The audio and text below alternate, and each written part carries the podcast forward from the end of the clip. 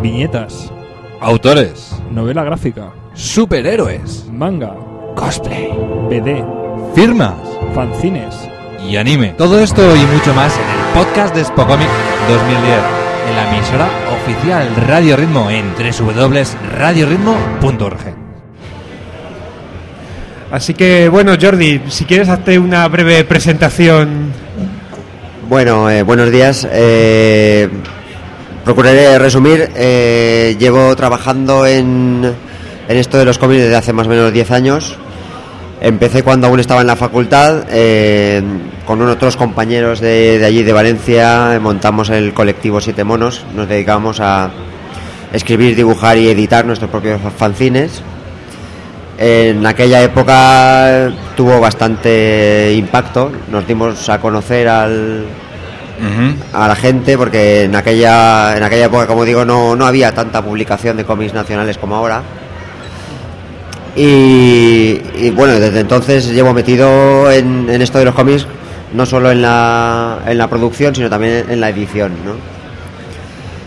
y nada eh, eh, mi serie más conocida digamos es Magia Cero que en el 2002 ganó el premio al mejor cómic erótico en el Salón de Barcelona tengo otra serie ya que es de, de fantasía, que se llama Entre Tinieblas, que en el 2007, no, sí, en el 2007 ganó el premio del mejor guion en, aquí en Spocomic. Y, y ahora estoy presentando mi último trabajo, que, que es la obra que ganó el año pasado el primer premio de novela gráfica de la Fundación Tres Culturas de, de Sevilla. Sí, Bueno, yo, Jordi, yo soy Freakman, encantado de saludarte. Soy el Mucho defensor gusto. de los frikis. Y algo que me gustaría que nos contaras es este nuevo, este nuevo trabajo, en qué consiste para aquellos que no, no lo conozcan mucho. Háblanos un poquito de él. Bueno, el... hablaré primero del, del premio este de novela gráfica. Es, es una, es una ini- iniciativa nueva, o sea, la primera edición fue el año pasado. Eh, la Fundación Tres Culturas es un organismo que se dedica un poco a hablar de temas de integración, temas culturales en lo que todo lo que viene a ser los países de la cuenca del Mediterráneo y, querían, eh, digamos que querían producir una serie de cómics para de alguna manera indirecta promover un poco pues todos estos valores que ellos que ellos trabajan. Y sí como digo ya fue la primera edición eh, había que presentar un proyecto y el elegido finalmente fue fue esta novela gráfica. Yo lo que he querido hacer es una, una historia de aventuras dedicada dirigida al público juvenil yo siempre siempre me han gustado las historias clásicas de aventuras sobre todo de corte francés como Tintín efectivamente lo que te iba a decir con influencias de la BD, supongo, ¿no? Sí, sí, sí.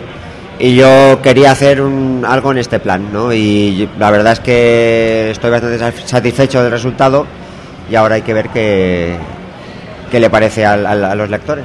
Sí, para, y para este cómic además, has yo no sé si ya habías publicado dentro de este estilo más, más cercano a tal vez a Hergé, o bueno, lo que hablábamos de la BD, Sí. tal vez un poco más cercano infantil. ¿Habías, ¿Habías publicado algo en este estilo? ¿O El- lo has desarrollado ahora para un poco diferenciarte de otros trabajos que habías hecho previamente? Sí que Por- quería, sí que quería darle a esta historia, como digo, un rollo diferente de todo lo anterior.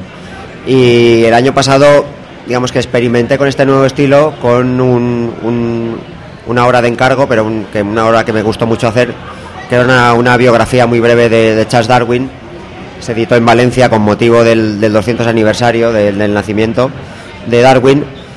Y digamos que eso me sirvió para, para probar este nuevo estilo y para ver que efectivamente eh, tenía muy buena acogida entre el público al que yo quería llegar. Entonces, a la hora de hacer este, esta nueva novela gráfica, dije, pues vamos a, a ir un poco más allá y a desarrollar una historia más larga con este, con este nuevo estilo. Y bueno, en este salón, aparte de, de presentar tu última obra, La ciudad oculta de Alejandro Magno, estás pre- representando la reedición de Entre Tinieblas en, en formato digital, que tengo entendido que es el primer cómic español que se, se publica en estos formatos nuevos, digamos de manera Sí. oficial, etcétera. Sí, sí, sí. Sí, bueno, yo es que a mí siempre me ha interesado mucho todo el tema del, del cómic digital y el, y el uso de Internet como una nueva plataforma para, para publicar y para distribuir cómics. O sea, aparte de todo este tráfico, digamos, Sí, eh, al margen de la legalidad. Exactamente. hablemos. Pero aparte de eso, que pues sí, bueno, bueno, hay, hay mucho tráfico, hay mucha gente interesada, pero aparte de eso, yo creo que de a nivel profesional o nivel comercial se le puede sacar mucho mucho partido. Sí, es cuestión de no intentar luchar con, al, con, con un medio que digamos que, es, que no es imparable, sino aprovecharlo. Aprovecharlo. Y actualizarlo, ¿no? A, a las nuevas tecnologías. Exactamente, y empecé hace cuatro años eh, publicando un cómic para adultos que ha funcionado muy bien, eh, ha tenido muy buena acogida y digamos que no solo a nivel de artístico, sino que como negocio está demostrando que es posible publicar en internet y ganar dinero, que es una cosa que en principio parecía un poco una idea un poco extraña. Y bueno, de lo que hablábamos en el principio, eh, el, después de, de comprobar que efectivamente se puede publicar en internet, eh, ahora eh, digamos que damos otro pequeño paso más y es que, claro, con la llegada del, del famoso iPad de Apple, tenemos por fin el dispositivo que nos permite leer cómodamente cómics con una muy buena calidad y, y no, es, no es estar enfrente del monitor, sino que ya te lo puedes llevar al sillón y leértelo tranquilamente en tu camita. Sí, que quizás ese es el, el nuevo futuro y ser pionero en este sentido, pues puede abrir nuevas puertas, ¿no? Nuevos Hombre, caminos. eh, desde luego es, es el futuro, queramos o no queramos, porque es una tecnología que ha venido para quedarse y no, no podemos estar eh, diciendo, ay, no, es que no me gusta tanto como el papel. Obviamente no es igual que el papel, pero está allí y es una herramienta a la que hay que sacarle partido. Entonces eh, me puse en marcha enseguida porque vi que, que ahí sí que había muchas posibilidades y, por fin he podido sacar, eh, como te digo, lo presenté el viernes, eh, la, la versión digital de uno de mis cómics y el primero de, de- muchos que espero sacar a lo largo de- del año que viene. Y es un producto en exclusiva para, para iPhone y para, para iPad, que ya sabéis que tiene una plataforma un tanto especial. Y nada, es arrancar y a ver qué tal, qué tal funciona. Sí, yo, yo lo estuve probando anteayer y la verdad es que funcionaba estupendamente. Es Sí, la calidad es muy buena, eh, se ve muy bien, es muy cómodo, muy fácil de leer. Y yo creo que lo, que lo tiene todo, o sea, Sí, y además tú en, en tu calidad de editor, eh, vamos, tengo entendido que creo que has, has hecho un esfuerzo porque el precio sea, sea razonable, mientras que yo he visto que en, en librerías como Amazon la diferencia entre el libro digital y el, y el impreso no es, no, es de, no es destacable.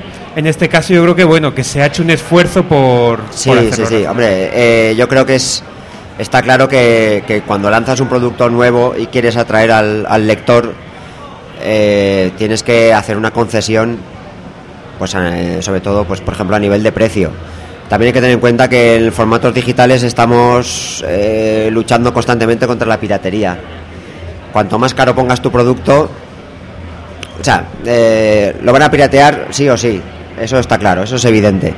Pero cuanto más caro pongas tu producto, más posibilidades hay de que el lector Le eh, alejes, ¿no? De ellos, del producto exactamente final. prefiera buscar el producto pirata que no el tuyo. En cambio, si lo pones barato, mucha gente dirá, es que con este precio no me vale la pena Hay que buscar. ada- adaptarlo, claro. Prefiero comprar público. el original que tiene más calidad y que es un no me cuesta prácticamente nada.